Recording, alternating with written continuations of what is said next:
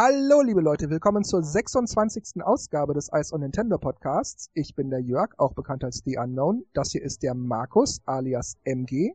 Ja, servus, Leute. Hallo, Markus. Und das hier ist der Dennis, alias D-Stroke. Hallo. Hallo, Dennis. Aber bevor wir zu den News kommen, möchte ich noch kurz auf eine E-Mail eingehen, die mir ein User zugeschickt hat. Und zwar ist das der FlexiLexi89 so nannte er sich jedenfalls in der E-Mail. Der äh, schrieb, dass er uns auf YouTube gefunden und dann mal angehört hat und dann eben diese Mail schreiben wollte. Und er fragt folgendes. Im Augenblick ist eure Meinung gegenüber Nintendo und der Wii U sehr oft kritisch. Darum frage ich mich, was wollt ihr denn noch mehr? Es gibt im Moment viele tolle Games und einige weitere, die noch kommen, sind bereits angekündigt. Habt ihr den Kauf der Wii U etwa bereut? Mm, ich glaube, im Nachhinein könnte man sagen, ich habe es bereut, sie so früh zu holen. Weil erst als so diese, die Preissenkung kam und dann schon einiges an Games da war, war es interessanter. Aber als äh, Nintendo-Fan hat man es halt gleich zum Start und denkt sich, hey, yo, da wird ja einiges sein und bla. Aber im Prinzip hat man nur so ein, zwei Spiele gehabt, die eigentlich ganz gut waren.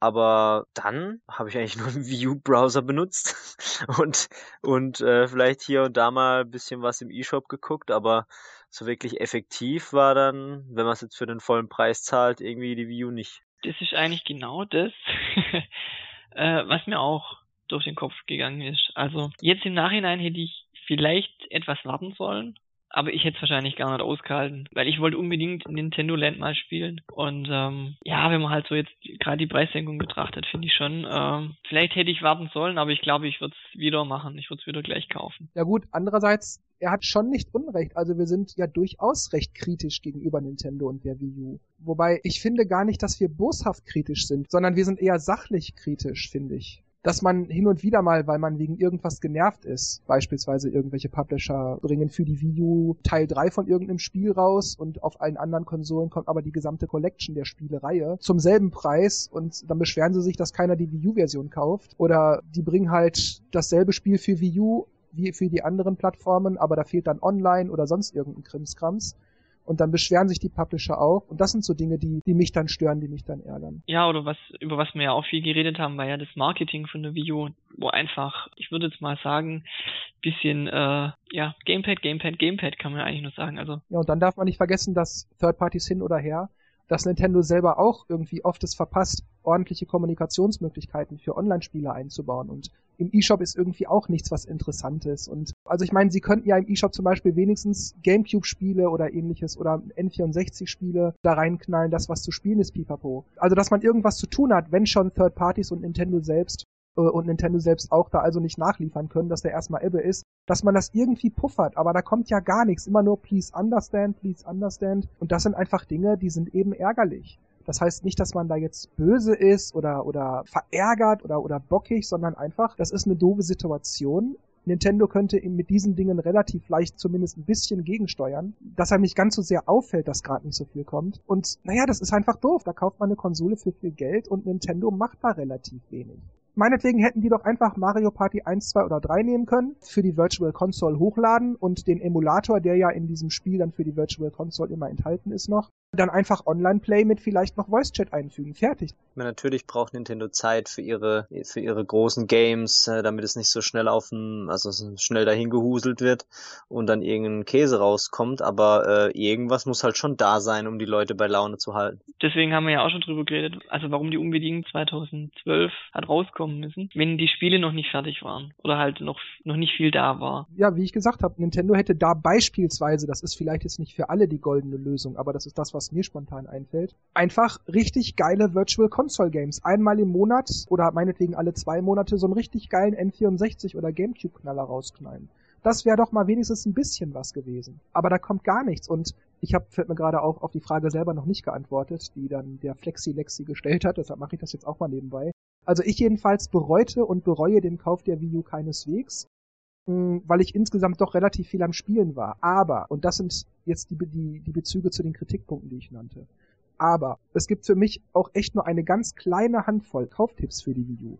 Der Rest der Spiele, das sind eher so, kann man vergessen oder, naja, wer eine Wii U hat und sich damit gerade ziemlich langweilt, der kann ja mal hier oder dort reinschauen. Ein paar Sachen sind ja ganz okay. Aber mehr ist das einfach nicht. Man spielt es halt, weil es sonst nichts gibt. Ich meine, man hat es ja auch gesehen, als wir in Ausgabe 19 diese Top 5 Listen gemacht haben. Da sind mir nur vier Titel eingefallen, die würdig für eine Top-Liste waren, meines Geschmacks nach zumindest. Und Pikmin 3 hat es nur gnadenhalber auf den fünften Platz geschafft. Und selbst wenn bald Mario Kart 8 kommt und wenn es mir sehr gut gefallen würde, das kann ich nicht pausenlos zocken. Ich kann nicht stundenlang nur Mario Kart spielen jeden Tag. Wie gesagt, ich bereue den Kauf nicht, aber die Situation ist einfach nicht richtig gut. Selbst auf der Wii gab es mehr Abwechslung. Zumindest für jemanden wie mich weil ich stehe nicht auf diese ganzen Ballereien, Rennspiele, Minispielsammlung, bla bla bla. Ab und zu mal wie Party ist okay, aber eben halt nur ab und zu für mich persönlich gibt's da nicht so viel Abwechslung, weil ich stehe auch nicht auf Shooter. Also ich bereue es nicht, aber es könnte besser sein. Also ich von mir aus kann ja sagen, ich habe hauptsächlich ja Nintendo Exklusivspiele, aber auch bei mir ist es trotzdem so, wenn ich wenn ich irgendwo lese, oh, ein Dritthersteller springt ab oder es kommt doch keine Version von dem von dem Spiel, aber für die anderen Konsolen kommen die raus, finde ich schon schade immer, weil umso größer die Spieleauswahl ist, umso besser sind die Chancen, dass sich die Konsole auch besser verkauft. Einfach schade, ja. Ich meine, es geht ja auch darum, dass weil Nintendo ja eben nicht äh, jede Woche einen Knallertitel rausbringen kann, müssen ja eben noch andere da sein, die die Konsole weitertragen. Und wenn da halt keiner was macht oder sich das Zeug nicht stützt, dann ja, dann ist halt eben nichts da. In den jetzigen Zeiten oder schon früher hätte Nintendo ja merken müssen, no, ne, irgendwie äh, ist da gähnende Leere. Warum dann nicht eben dein Angebot mit diesem mal Mario Party auf der Virtual Console oder irgendwas für die Virtual Console bringen? Das ist ja weitaus weniger Aufwand, äh, als ein neues Spiel zu kreieren, um da einfach die Leute äh, bei Laune zu halten. Haben sie auch nicht irgendwie gemacht oder sind nicht auf die Idee gekommen oder ich weiß nicht, was der Grund war. Ich jedenfalls hasse Nintendo nicht. Ich bin nach wie vor Nintendo-Fan. Ich habe auch nach wie vor nur Nintendo-Plattformen hier zu Hause stehen. Also keine Sorgen, ich werde auch in Zukunft weiter gerne Nintendo spielen, aber im Moment ist die Situation eben nicht so toll und das muss man auch sagen dürfen. Okay, okay, dann widmen wir uns den News. Also, es geht darum, dass Iwata neulich über Third-Party-Unterstützung für die Wii U und den 3DS gesprochen hat. Und ich zitiere erstmal, was er gesagt hat. Software-Publisher, die Inhalte entwickeln, die vom Publikum gemocht werden, bei denen Nintendo historisch betrachtet immer sehr stark war, also namentlich Kinder und Familien, sind nach wie vor sehr aktive Unterstützer der Wii U. Und ihr Enthusiasmus für die Wii U kann auch von dem Standpunkt aus betrachtet werden, dass diese den Leuten dabei helfen, von der Wii zur Wii U zu upgraden. Also ehrlich gesagt, ich hatte das fertig gelesen und das erste, was mir einfiel, war, ja toll, der spricht wahrscheinlich von Indie-Entwicklern. Weil wo sind Capcom, wo sind Ubisoft, Konami, äh, Square Enix, die sind alle weg. Wovon spricht er also? Von den Indie-Entwicklern? Mehr bleibt doch da nicht. Ja, das fand ich auch irgendwie sehr komisch. Ich meine, die ganzen Leute springen ab, Spiele werden nicht entwickelt und er spricht, ja, ja, und wir haben ja Leute und die kommen wieder um Cell. Also ich merke nichts davon. Und nur die Indie-Entwickler, ich meine, klar, ähm, irgendwo stand auch, ich weiß nicht, ob es in dem Bericht auch war, dass die Indie-Games quasi so die neuen Third Party sind. So mäßig, also nicht neue Third Parties, aber dass die halt in ihrer Fantasie und Kreativität nicht so eingeschränkt sind, weil die Publisher, vor allem auch die großen, immer nach Kohle aus sind und halt ihre Deadlines haben und die ganzen Entwickler unter Druck sind. Und bei den Indies ist es halt eben nicht so und da kommt halt mehr so diese kreative Freiheit raus und deswegen sind die Indie-Spiele immer sehr interessant. Aber ich muss sagen, dass die meisten Indie-Spiele sich, ja, was heißt ähneln, aber es ist halt, es wirkt halt schon irgendwie so, schwer zu beschreiben, nicht billig, aber so, hm, hm, hm, weniger. Ich meine, Indie-Spiele sind schon cool und machen schon Fun, aber die sind irgendwie so anders. ich weiß nicht, wie ich es beschreiben soll. Deswegen weiß ich nicht, ob die sich ja jetzt nur auf diesen Indie-Games aufbauen. Ich meine, äh, Nintendo bietet ja schon quasi mit der Wii U diese Plattform an und viele Indie-Entwickler sind ja auch begeistert und auch vom Support mittlerweile von Nintendo. Aber das reicht einfach nicht aus. Ich meine, Indie-Games sind neu, da muss man erst auf den Geschmack kommen und da gibt's auch paar gute, die da sind und auch kommen werden. Aber jetzt solche Sachen eben wie jetzt, keine Ahnung, FIFA oder irgendwelche Ubisoft-Titel, die wollen ja die Leute auch haben und die kommen eben nicht. Das ist auch genau das, was mich zu dieser Aussage irgendwie brachte. Es ist nämlich tatsächlich so. Ich will gar nichts gegen diese Entwickler oder die Spiele sagen, aber die interessieren mich meistens nicht. Ich bin einfach nicht die Zielgruppe für diese Spiele. Ab und zu mal Angry Birds ist nett, ab und zu mal Cut the Rope ist auch nett. Das sind Spiele, die spielt man 10 Minuten, dann hat man für drei Tage die Nase voll davon, dann spielt man dann später wieder mal 10, 20 Minuten. Also ich gebe lieber einmal 50 Euro für ein, ich sag mal, vollwertiges Spiel aus, als 50 Euro für 10 Indie-Spiele. Und selbst wenn das die besten Indie-Spiele aller Zeiten sind, die es momentan gibt, da gebe ich trotzdem lieber einmal 50 Euro für ein vollwertiges Spiel aus. Es ist einfach so. Die meisten Indie-Spiele beschäftigen mich nicht lange. So Sachen wie Edge oder Rush, das sind wirklich tolle Spiele. Aber ich habe irgendwie nach 30 Minuten die Lust verloren und brauche wieder ein paar Tage, bis ich dann mich wieder dran setze. Man kann ja noch so viele Indie-Entwickler haben, die für eine Konsole entwickeln. Es gibt halt doch noch eine beachtliche Anzahl an Drittherstellern, die abgesprungen sind. Und ähm, wenn die Leute jetzt eine View haben und sehen, was es teilweise für Spiele auf anderen Konsolen gibt, weiß ich nicht, ob die vielleicht nicht früher oder später dann auf den Zug aufspringen und sich eine andere Konsole auch noch kaufen. Ich finde auch den Begriff Enthusiasmus, also das hat Iwata so gesagt, den finde ich auch ein bisschen zu hoch gegriffen. Ich meine, es ist nichts dagegen zu sagen, dass egal welcher Entwickler die Wii U mit seinen Spielen unterstützt. Aber ich meine, die meisten Indie-Entwickler sind ja auch noch bei Steam, im Apple Store, im PSN und so weiter. Also mit denselben Spielen. Das heißt, die Wii U ist sozusagen nur eine weitere Plattform unter vielen, wo die halt versuchen, ihre Spiele loszuschlagen. Das ist alles völlig in Ordnung. Da habe ich kein Problem mit. Das ist okay. Dass dann, ja, das ist ja so toll, dass die so enthusiastisch sind, dass die für die Wii U entwickeln. Also das finde ich auch ein bisschen übertrieben. Es gibt doch relativ wenige exklusiv für Nintendo-Plattform-Entwickler. Das sind wirklich nur eine Handvoll. Oft ist es ja so, dass die Spiele, die rauskommen, gibt schon eine, eine Weile für PC oder Smartphone und sind vergleichsweise auch teurer. Ich würde jetzt mal sagen, die, die meisten haben sowieso ein Smartphone. Wenn es dann da ein Spiel gibt für ein paar Cent und für die Wii U-Version müsste ich jetzt 5 Euro zahlen oder lass, lass es auch 2 oder 3 Euro sein. Ich weiß nicht, ob die da dann nicht doch lieber auf die Smartphone-Version zugreifen greifen. Vor allem, wenn man bedenkt, was beispielsweise Angry Birds ja für Smartphone kostet. Und dann kriegst du halt ein etwas aufgepimptes Spiel für 3DS oder Wii U und das kostet dann 20 Euro, 30 Euro. Mhm. Selbst wenn da noch Zusatzlevel sind oder so, aber da kann ich nur mit dem Kopf schütteln. Warum soll ich denn den mehrfachen Preis davon zahlen? Tja, gut, dann kommen wir zum nächsten. Und zwar hat Iwata noch einiges weitergesagt. Er sprach unter anderem darüber, dass viele immer die technischen Spezifikationen der Wii U herunterspielen. Nintendo versucht nicht, die nackten technischen Spezifikationen unserer Hardware, also die Wii U, an die große Glocke zu hängen. Wir haben uns darauf fokussiert, wie wir die Technologie nutzen können, um damit den Wettbewerb unseres Unterhaltungsangebots zu unterstreichen. Und in diesem Sinne ist Technologie etwas, das im Hintergrund steht. Deshalb möchte ich keine Entschuldigungen nennen, weil wir bislang nicht schafften, die Unterstreichung unseres Unterhaltungsangebots auf der Wii U für die Konsumenten deutlich zu machen. Ob eine Maschine kraftvoll ist oder nicht, hat nur in dem Kontext Bedeutung, ob die Maschine dem Konsumenten ihre Eigenschaften in puncto Gameplay ausdrücken kann. Und ich beabsichtige deshalb nicht, allzu sehr ins Detail zu gehen. Ich entschuldige mich dafür, nicht direkt auf die Frage zu antworten, aber es ist mein persönlicher Glaube, dass Erklärungen dieser Natur nur wenig Relevanz für Konsumenten haben es erwartet niemand, dass Nintendo die Ultra Mega Power Konsole so weit über allen anderen ist, rausbringt. Also man hätte ja auch auf die Entwickler gucken können oder mal nachhören können, weil da gab es ja schon Probleme. Hätte die vielleicht ein bisschen mit einfließen lassen können, weil ich, ich kann auch nicht ein Auto bauen, wo plus 50 km/h fährt und dann darf das halt nicht auf die Autobahn und damit habe ich halt einen Nachteil. Also die Konsole ist ja nicht, nicht schlecht, aber vielleicht hätten sie hier und da Nuancen anders machen können und dann wäre vielleicht das Drittherstellerproblem nicht so groß wie jetzt. Also ich finde auch, er hat nicht Unrecht mit dem, was er gesagt hat. Aber was bringt mir der ganze Spaß beim Gameplay? Gameplay, wenn die Games fehlen. Ich meine, sicher, pure Pferdestärken bringen keine Konsole weiter. Ja, wenn man jetzt so eine Gimmick-Wundertüte wie die Wii U hat und niemand versteht diese Gimmick-Wundertüte, dann hilft das genauso keinem. Pferdestärken oder nicht, Gimmicks oder nicht, es fehlen die Spiele. Und selbst für 2014 habe ich da bislang erst zwei, drei Spiele in Aussicht.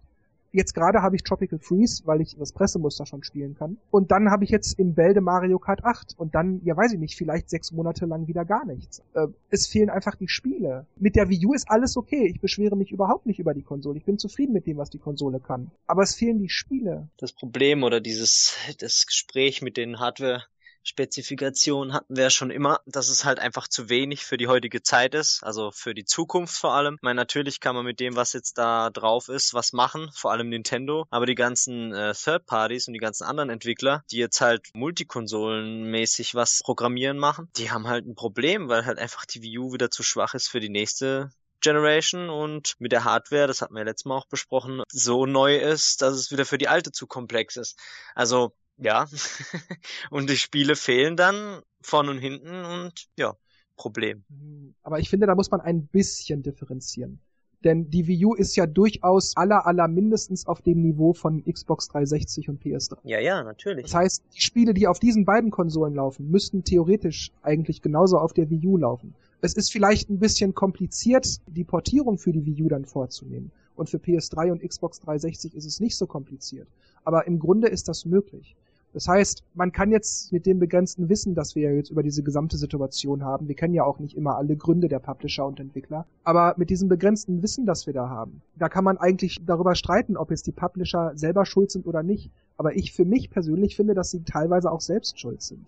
Man kann nicht FIFA 13 bringen und sich dann wundern, dass das keiner kauft, wenn das nur ein lahmer Abklatsch ist man kann nicht äh, Mass Effect 3 bringen und sich dann wundern, wenn das keiner kauft, weil es für alle anderen Konsolen die Collection zum selben Preis gibt. Also so kann man das immer weiterspinnen. Oder, oder Ubisoft hier, Rayman Legends, ewig und drei Tage darauf warten. Jetzt machen sie dasselbe Spielchen mit Watch Dogs. Da darf man sich nicht wundern, dass keiner die Spiele für die Wii U kauft. Die haben immer, da fehlt immer irgendwas, die kommen zu spät, die sind nicht genauso ausgestattet, es fehlt immer irgendwie ein Inhalt, Multiplayer, Online-Modus fehlt, keine Ahnung. Also es mag ja sein, dass die Spiele ein bisschen komplizierter zu portieren sind. Aber die reine Leistung der Wii U kann nicht unbedingt das Problem sein, denn diese Spiele verkaufen sich auf Xbox 360 und PS3 ja super.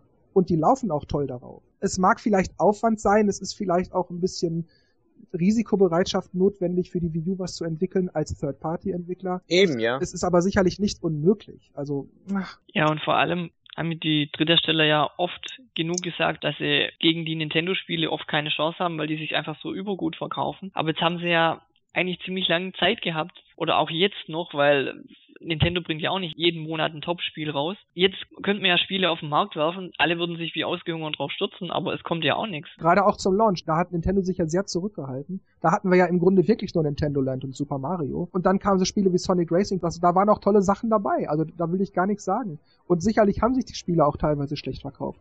Das lag eben leider nun mal an Nintendos miesem Marketing. Aber dann, ich meine, Rayman Legends, das war fertig Anfang des Jahres und dann schieben die das auf September. Das wäre so der Lückenfüller gewesen, das wäre so ein System Seller gewesen, da bin ich von überzeugt. Ja, und dann haben sie es verschoben und ist doch klar, klar, dass die Leute sich nicht extra dafür eine Wii U kaufen, sondern eben ja PS3, PS4, Xbox 360, Xbox One habe ich zu Hause stehen, kaufe ich mir dafür. Warum soll ich eine extra Konsole dafür anschaffen? Ich hätte es mir wahrscheinlich auch gekauft, aber zu dem Zeitpunkt, wo es halt rauskam, war das einfach zu knapp an den anderen Spielen dran und es gibt viele Möglichkeiten, oder was heißt viele, ein paar Möglichkeiten, die man in Angriff nehmen könnte, um da mehr zu pushen. Aber ja, es passiert ja nicht wirklich was. Gut, dann sagte Iwata in einem anderen Kontext weiteres. Und zwar sprach er darüber, dass in Zukunft Nintendo-Konsolen und Handhelds nicht mehr so unterschiedlich zueinander sein sollen. Und zwar zitiere ich jetzt erstmal zwei Aussagen von ihm. Die erste. Im Augenblick können wir nur zwei Formfaktoren unterstützen.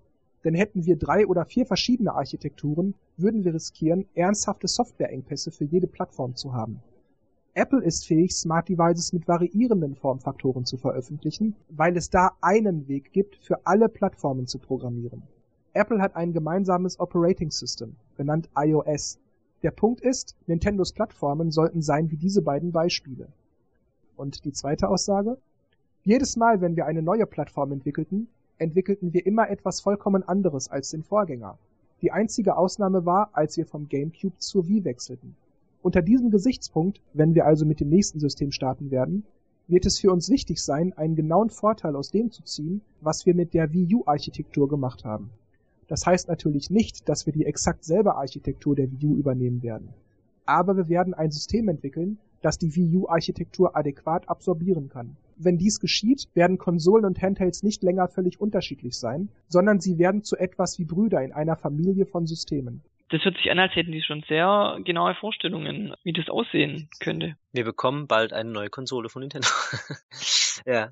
Ist natürlich jetzt schwer zu sagen, dass das bald kommt, aber wann auch immer die Konsole kommt oder die neuen Konsolen und Handhelds, was weiß ich, er sprach ja durchaus im Plural, da frage ich mich, soll das die Produktionskosten niedrig halten, weil man immer nur auf etwas aufbaut, also ähnlich wie bei GameCube und Wii? Und garantiert das, dass die neuen Systeme dann problemlos auch alle alten Spiele abspielen können?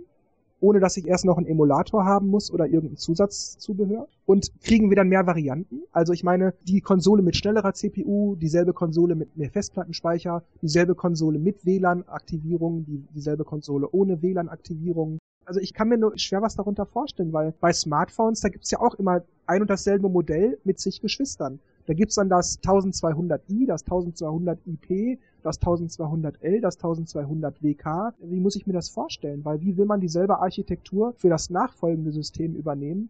Ohne dass das System dasselbe ist. Genau, da, da wollte ich jetzt gerade noch einhaken, weil das würde ja dann im Umkehrschluss heißen, ich muss ja die Spiele so entwickeln, dass es immer für das schwächste Gerät noch funktioniert. Du meinst, es würde keinen Sinn machen, die stärkere, bessere, ausgefeiltere Version zu kaufen, wenn das Spiel da auch nicht viel besser oder schneller drauf läuft. Wie wollen die das dann hinkriegen, dass man einen Schritt nach vorne macht, aber an dem Alten festhält und dann die Spiele zu entwickeln? Ja gut, also wie er das sagt mit dem iOS, beziehungsweise man kann ja auch das, die DirectX-Technologie von Microsoft nehmen man hat einen kleinsten gemeinsamen Nenner. Sagen wir mal, wenn Wii und Wii U jetzt mehr oder weniger dieselbe Konsole wären, aber die Wii U wäre einfach fortschrittlicher. Man könnte also direkt, ohne dass man erst in irgendeinen gesonderten Wii-Modus bootet oder irgendwas, einfach direkt die Wii-Spiele abspielen, weil die den kleinsten gemeinsamen Nenner benutzen. Das heißt, die, die Systeme sprechen sozusagen dieselbe Sprache aber die Wii U hätte mehr, hätte mehr Pferdestärken. Das kann ich mir dann vorstellen. Das, das wäre schon möglich. Aber wie du gesagt hast, wenn jetzt ein aktuelles Spiel kommt, also für die aktuelle Hardware-Generation, dann frage ich mich, warum sollte ich dann auch die bestausgestattetste Konsole haben, wenn das eigentliche Spiel darauf ja grundsätzlich nicht besser laufen dürfte? Die Grafik dürfte nicht besser aussehen, der Sound nicht klarer klingen oder das Rennspiel mit mehr Frames per Second laufen oder ich weiß nicht was. Also das stelle ich mir, da hast hast du schon recht, Markus. Da frage ich mich, warum sollte ich dann die beste Version von irgendeiner Hardware kaufen? Es sei denn, es ist die nachfolgende Generation. Ja, und dann hat er ja auch noch erwähnt, dass die Architektur sich ja durchaus auch ändern kann. Und es bringt ja eigentlich immer mit sich, dass manche Sachen vielleicht nicht mehr in dem Maße gehen, wie es in der vorigen Generation ging. Also das alles unter einen Hut zu kriegen, stelle ich mir herausfordernd vor. Vielleicht meint er das aber auch eher, ich sag mal, oberflächlich. Wenn man jetzt mal die Wii nimmt, wo man ja auch Gamecube-Spiele spielen konnte, da wurde die Wii ja eigentlich auch in so einen Gamecube-Modus gebootet, wenn man eine Gamecube-Disk starten wollte. Aber die Sache ist halt, das hat man nicht gemerkt. Die Disk reingelegt, die, die Wii sagte, oh, das ist ein Gamecube-Spiel, starten. Und dann wurde die Konsole halt sozusagen resettet und in den Gamecube-Modus gebootet. Das war für den Nutzer völlig transparent. Bei dem Schritt von Wii zu Wii U haben sie es dann geändert. Man muss erst in diesen Wii-Modus reingehen, umständlich die Taste drücken, warten, bis er gebootet ist, bla bla bla. Wenn man wieder Wii U spielen will, muss man wieder zurückbooten, bla bla bla.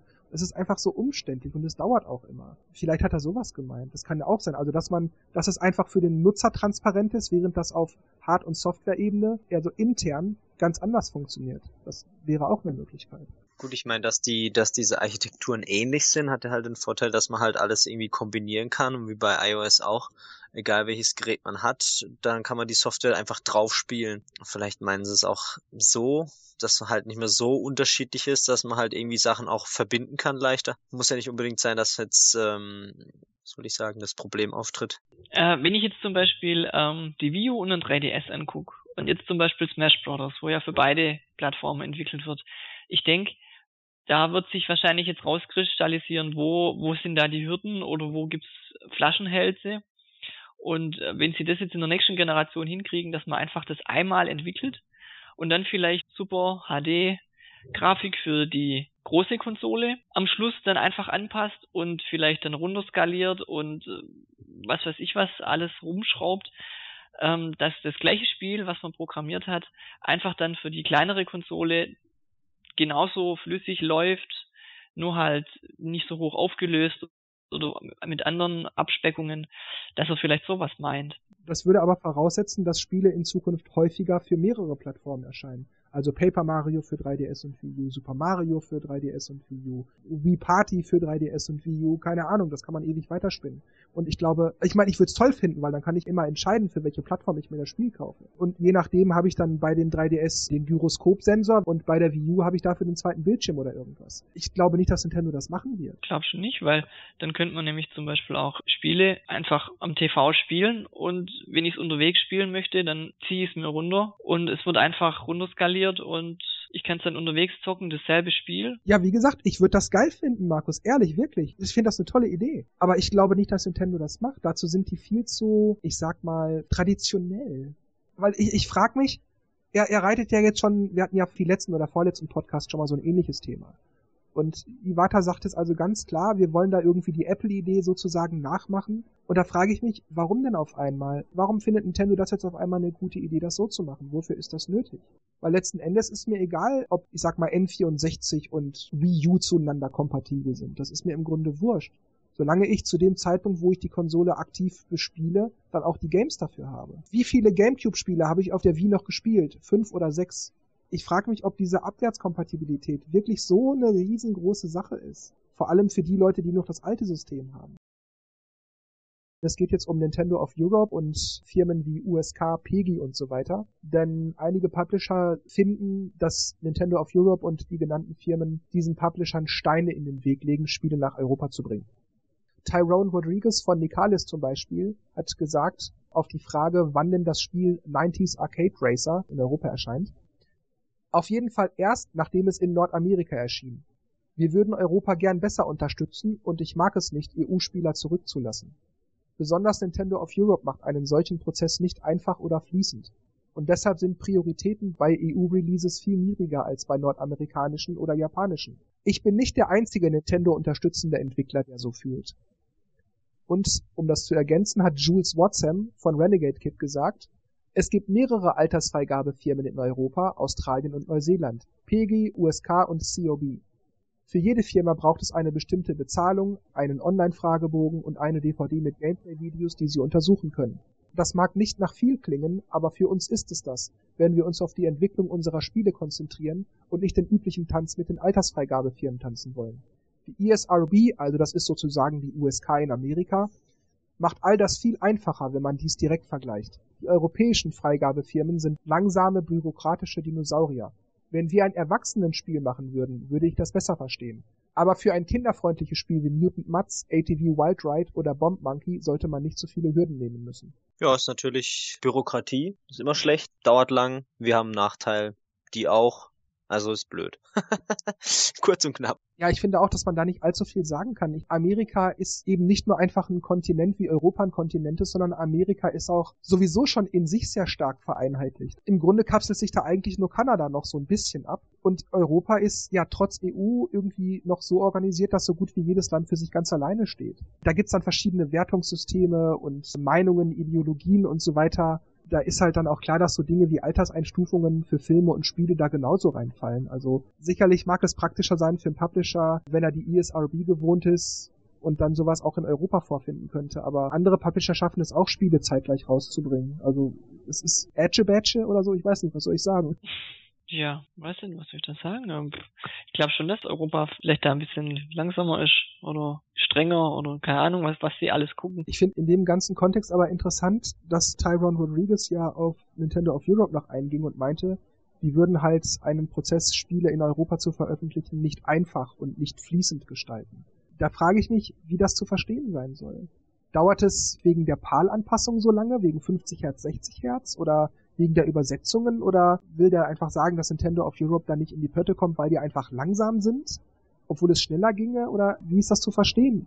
Jetzt nicht nur wegen der Altersfreigabefirmen, sondern eben auch wegen verschiedener Konventionen bezüglich Bildwiederholraten und so weiter. Also da muss halt nur mal angepasst werden. Nintendo-eigenen Spiele kommen ja auch teilweise zeitgleich raus. Die kriegen es ja auch hin. Ja, dann müssen sie halt zuerst in Europa die Proben hinschicken und dann halt erst zu den anderen, wenn sie wissen, Europa braucht länger. Vielleicht haben die kleineren Studios mehr Probleme mit. Ja gut, das ist für die sicherlich mehr Aufwand als, als ich sag mal, Ubisoft, EA oder Capcom oder so, die da zig Angestellte haben wo jeder sich um irgendwas kümmern kann, das mag schon sein. Aber hm, tja, ich meine, das kann man jetzt, glaube ich, einfach so als Aussage von denen so stehen lassen. Man weiß jetzt Bescheid, warum manche Spiele ein bisschen später kommen in Europa, aber natürlich äh, klar, dass diese ganzen Instanzen immer durchlaufen werden. Wenn man es vielleicht rechtzeitig hingibt, kann man es ungefähr einschätzen, wann es durchläuft, aber ich, wahrscheinlich auch nicht.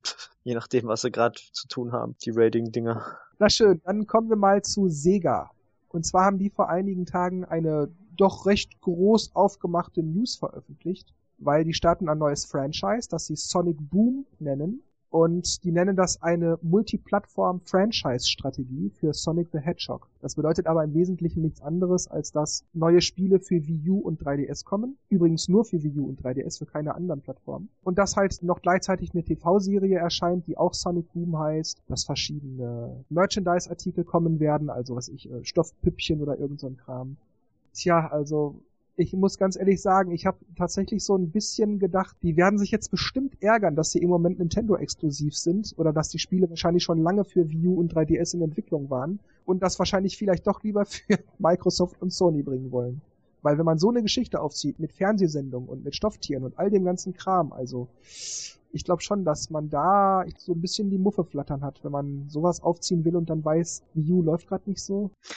Ja, ich, ich, ich finde es auch ähm, mutig, aber gut, vielleicht sollen Sega ja so ein bisschen dabei helfen, die Wii U wieder nach oben zu bringen. Und ich meine, es gibt ja schon viele Sonic-Fans und wenn die Spiele gut sind, was ich bis jetzt noch nicht so wirklich einschätzen kann, weil der Stil ist schon irgendwie strange.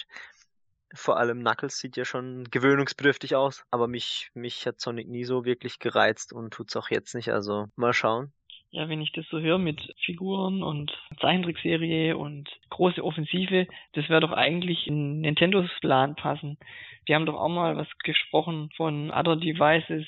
Du meinst, dass sie mit Devices, also unter anderem auch Fernsehgeräte, auf denen halt diese TV-Sendungen laufen, gemeint haben könnten? Das wäre natürlich jetzt lustig, wenn Sega noch in, in, in zwei, drei Monaten ankündigt. Tut uns leid, äh, Produktionsprobleme, pipapo, äh, wir bringen es lieber für PlayStation 3 oder so. Please understand.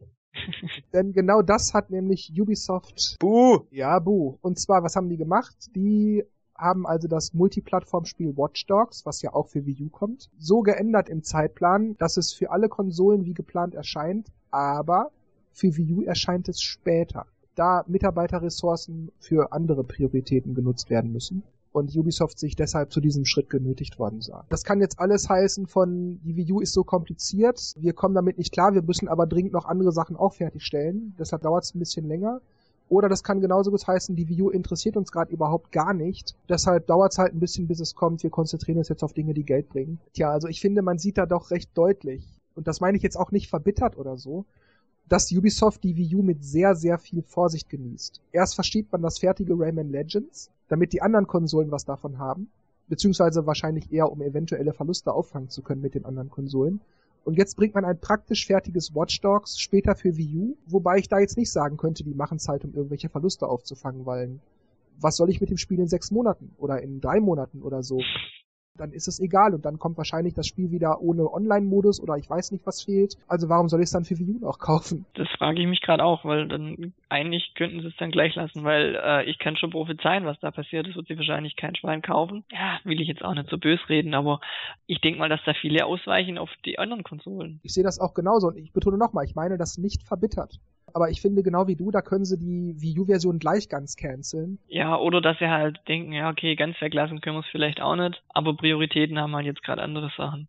Heißt das also, jetzt im Moment sind so viele Spiele in Planung, dass die erstmal Vorrang haben, Pfeif auf die Wii U-Version, die kann man dann, wenn irgendwo mal ein bisschen Leerlauf ist, da können sich da nochmal zehn Leute dran setzen, aber die werden jetzt dringend für das und das gebraucht. Das wäre das Einzige, was mir einfällt. Ja, aber die haben es doch bis jetzt auch dafür entwickelt. Also das, das hat ja bestimmt schon irgendein Stadium, wo sie dann halt irgendwann gesagt haben, okay, wir, wir wollen noch ein bisschen dran feilen, also bis dahin muss das Spiel eigentlich schon fertig sein. Oder nehme ich doch mal an. Und die planen ja auch. Also die haben das ja eingeplant für, für alle Konsolen, das in diesem Zeitraum abzuschließen. Und warum dann ausgerechnet bei der Wii Wii das plötzlich jetzt nicht mehr geht. Ähm, wer weiß, was da für unvorhersehbares gekommen ist. Ja eben, die sagen auch nur Mitarbeiterressourcen werden für andere Dinge gebraucht. Aber die sagen nicht, wir haben Probleme mit der Wii U oder irgend sowas. Oder die Wii U kriegt den Online-Modus nicht gebacken. Oder wir kriegen es einfach nicht flüssig zu laufen im Nintendo Network. Oder die Grafik sieht nicht schön aus. Oder äh, keine Ahnung, die CPU schafft nicht so viele Objekte. Oder nichts in der Richtung sondern einfach nur Mitarbeiterressourcen. Nur mal kurz zur Info, wann kommt das Spiel für die anderen Konsolen raus? Zwischen April und Juni. Okay. Wenn, wenn ich jetzt aber mir überlege, dass Mario Kart 8 rauskommt,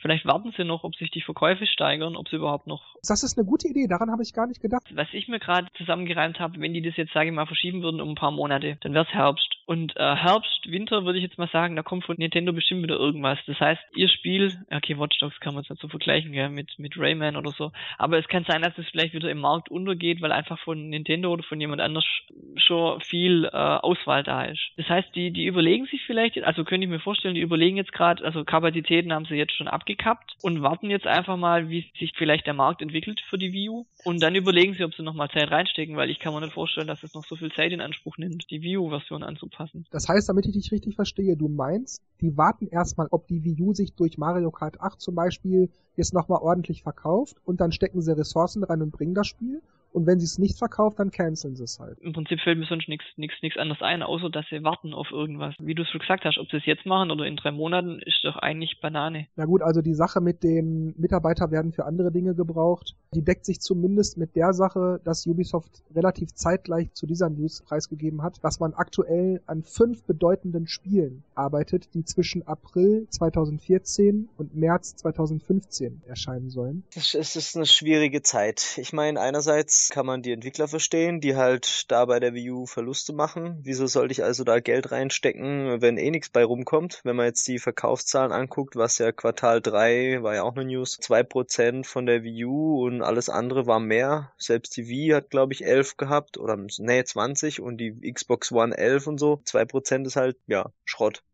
Und äh, wenn ich dann halt so viele äh, Ressourcen jetzt reinstecke in ein Spiel, das ich dann eh nicht verkaufe, quasi Verlust mache auf der Konsole, dann überlege ich es mir halt zweimal, ob ich es dafür bringe. Ne? Andererseits ist es halt wieder, wenn ich halt ähm, die Leute halt bedienen will und dass halt die Spiele kaufen oder halt noch eben auf einer Nintendo-Konsole, die jetzt vielleicht wieder den Aufschwung kriegt, dann sollte ich halt als Multikonsole auch die Wii U mit reinbeziehen und halt da vielleicht als großer Konzern weiterhin unterstützen. Es ist halt. Andererseits muss, muss man aber auch sagen, die Spiele waren teilweise abgespeckt auf der Wii U und kamen teilweise Monate später raus als auf den anderen Konsolen. Was erwarten die Großes? Dass sich alle auf die Wii U-Version stürzen dann? Na schön, dann war's das jetzt also mit der 26. Ausgabe. Ich sag Tschüss, macht's gut, bis zum nächsten Mal und Dennis und Markus machen das Licht aus. ja, dann sage ich auch mal Adios. Dann ciao, ciao, bis zum nächsten Mal. Noch einiges weiter gesagt. Er sprach unter anderem darüber, dass viele immer die technischen Spek viele immer die technischen Spek ah, es fängt schon gut an, dass viele immer die technischen Spezifikationen der Wii U herunterspielen. Mann, Mann, Mann, Jörg. Die technischen Speckwürfel, äh, die technischen. äh, Scheiße, das kann ich nicht vorlesen, jetzt hör auf. Da kommt nämlich noch okay. mindestens einmal das Wort Spezifikation, was ich gleich vorlesen muss. okay. Sag das Lastenheft. Spezis. Die Spezifikationen. Und die Specs. Die Specs. Oh. Nein, nein, wenn, dann lese ich das natürlich so, so, so ordentlich übersetzt wie nur möglich vor. Ich glaube, Dennis war gerade am Sprechen, ich weiß es gerade nicht mehr. Nee, das war's eigentlich. Okay. Eigentlich? Ja, bei Dennis muss man Eig sich an dieses eigentlich gewöhnen. Das ist, eigentlich heißt voll und ganz. Eigentlich.